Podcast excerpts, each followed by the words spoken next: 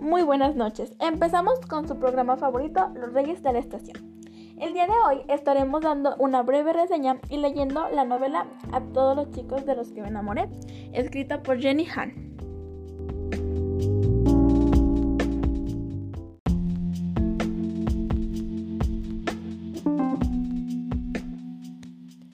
Lara Jean guarda sus cartas de amor en una caja. No son cartas que le hayan enviado. Las ha escrito ella, una por cada chico de los que se ha enamorado.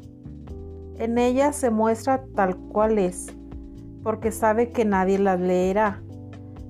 Hasta que un día las envía por equivocación y la vida amorosa de Lara Jean pasa de imaginaria a estar totalmente fuera de control. Lara Jean, nuestra protagonista, una jovencita que vive con sus dos hermanas y su padre. Lara Jean, nuestra protagonista, tiene cinco cartas guardadas en una sombrerera verde. Esas cartas van dirigidas a los chicos que le han gustado a lo largo de su vida y les escribe una carta como modo de despedida de su amor no correspondido aunque si no lo dice, no sé cómo va a corresponderse.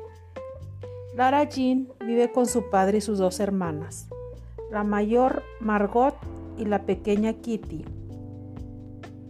Su madre murió cuando ella era más pequeña, pero estará presente en la historia pues se producen algunos recuerdos.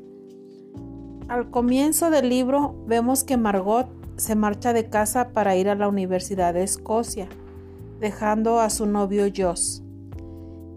El vecino porque no quiere atarse.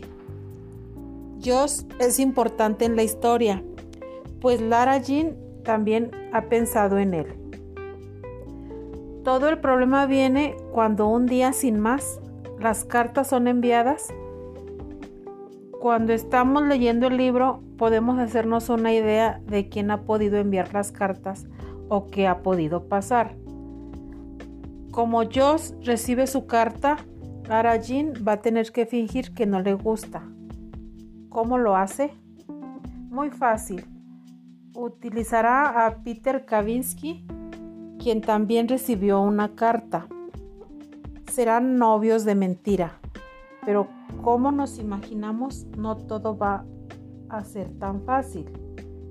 Es un libro que se lee rápido y tiene una forma de hacerte sonreír diferente de otros libros de romántica juvenil.